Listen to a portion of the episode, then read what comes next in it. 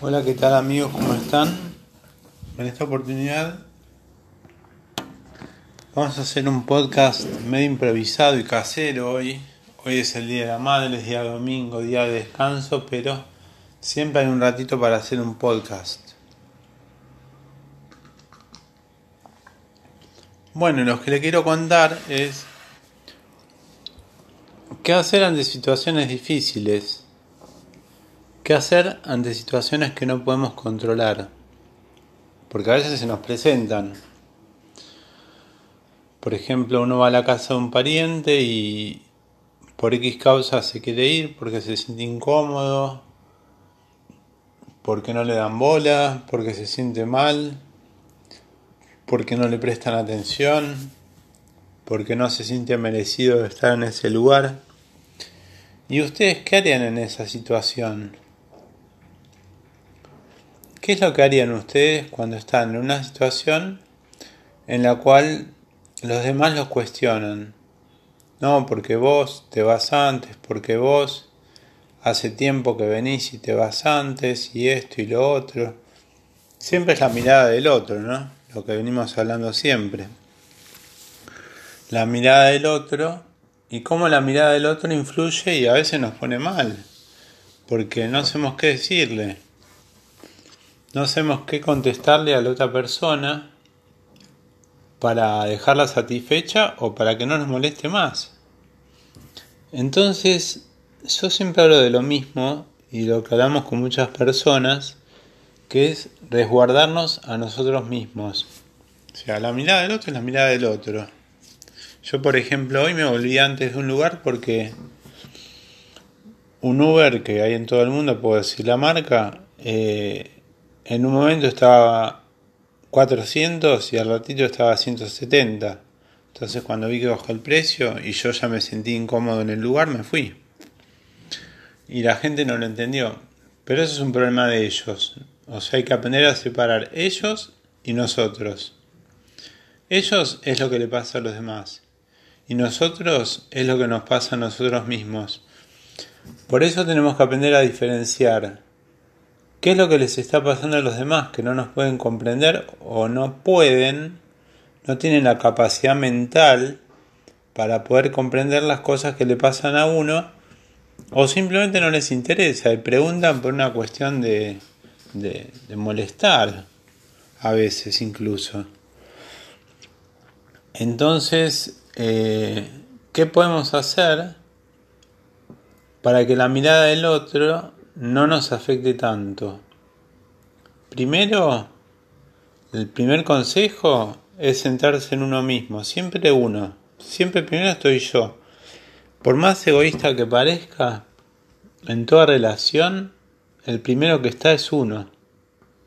El cuidado de uno, tanto mental como físico. Y si uno se siente incómodo de un lugar, hay que irse. No hay que quedarse para satisfacer al otro. Eso está mal. Permiso. Estoy tomando acá una leche con malta, compartiéndola con ustedes mientras hago el podcast. Bueno, como les decía, eh, hay que dejar de lado la opinión de los demás, alejarla mucho, mucho, mucho, mucho, mucho, mucho. Y decir, bueno, el otro está allá a 10 millones de kilómetros y yo estoy acá cerquita. Entonces, todo lo que piense el otro está allá lejos, a 10.000 kilómetros, en otra galaxia. Es un problema del otro, no es mío, es de él. Y si les molesta que yo me voy, o, o porque no me incluyeron en conversaciones, o porque no me hacen partícipe, bueno, será un problema de los demás, no mío. Mío es cuidarme a mí, cuidarme en las situaciones que me siento cómodo, estar con la gente positiva, principalmente la gente que suma, no que resta. Porque si yo estoy con una persona que en vez de sumar resta, no sirve, hay que descartarla. No nos sirve a nosotros estar con personas que restan a nosotros mismos. Este, no voy a mencionar casos particulares porque estaría horas hablando, pero piensen esto. Piensen que en todas estas situaciones siempre hay que cuidarse uno. porque venimos y nos vamos nosotros mismos, no nos vamos con el otro de la mano. Entonces es importante que la salud mental y la salud física estén bien cuidadas. bien, bien cuidadas, ¿qué quiere decir? Que cuidarse de las relaciones tóxicas, cuidarse de las personas tóxicas, alejarse de las personas negativas, bueno, todo eso. Este es un podcast casero. Ante una situación que viví hoy en el Día de la Madre, de la cual fue muy desagradable para mí. Y salí airioso, o sea, la sufrí. Pero como decía mi profesora de yoga, Yamila, qué momento de mierda que tuve y qué momento lindo que tengo ahora. Como a veces es necesario pasar por momentos de mierda para tener momentos de tranquilidad. Momentos de tranquilidad, momentos de alegría, momentos de soledad. Hay que crear espacio, pues si estamos todos pegados como bolitas, nadie se puede manifestar. Que es lo que pasa, por ejemplo, en parte de mi familia. Se pegan y se abrojan todo un domingo. Y a mí no me gusta eso. Yo no soy así. Hay un dicho que dice lo bueno si breve dos veces bueno. Y bueno, es cierto. Más vale estar poco tiempo y bien que mucho tiempo y mal. Y también otra cosa es que las redes a veces provocan desentendimientos, provocan problemas, provocan situaciones no deseadas. Y es importante en WhatsApp, en Facebook, en Instagram y todo, siempre diferenciar. Y es muy importante tratar de pensar antes de hablar. Porque una vez que uno emitió una palabra es muy difícil ir para atrás. Pero la gente se enoja. Se enoja, se crea malos entendidos. Y esto lo conocemos todos porque todos usamos las redes sociales hoy en día. Y cómo a veces se crean malos entendidos. Y bueno, principalmente en un país como el nuestro, yo estoy hablando desde Buenos Aires, Argentina, y estamos cerca de elecciones y anda todo el mundo, todos, todos son opinólogos, todos opinan. Cambiamos de tema un ratito, todos opinan, todos saben, todos dicen.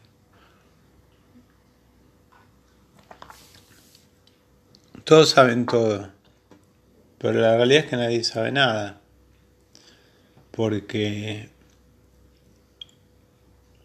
prendes la televisión y todos opinan. Vas a la casa de alguien y todos hablan. Y bueno, y eso, quería comentarles un poco, hacer un breve resumen de cómo fue mi día de hoy. Este es un podcast un poco anómalo, diferente a otros. Y por eso este, lo, lo armé teniendo en cuenta eh, lo importante que es aprender a cuidarnos de las relaciones tóxicas, de la mirada del otro y aprender a cuidarnos de estas situaciones. Aprender a cuidarnos y aprender a a veces estar solos, hacernos compañía solos a nosotros mismos. Porque gracias a esos momentos de soledad podemos tener otros momentos de compartir, o a veces no se puede compartir, porque la vida no nos permite compartir por la vorágine de los días, de los tiempos. Cuando uno tiene muchos hijos se complica. Entonces, ver de qué manera se pueden armar espacios, lo que en sánscrito y en yoga llaman akaya. Cuando hay espacio hay todo, dicen. Que hay que crear espacio. Por eso cuando las relaciones están muy comprimidas y los tiempos muy comprimidos y todo se crea estrés. ¿Cómo desestresarse creando espacio? Meditando, escuchando mantras, que hay un montón en YouTube que pueden buscar, practicando yoga. Todas estas técnicas les van a abrir la cabeza, les van a ayudar a estar mejor. Se los da como consejo un profesor de yoga y les dejo mi Instagram, así me siguen. Es guion bajo yoga-om-. Bueno, muchas gracias y los veo en otro episodio.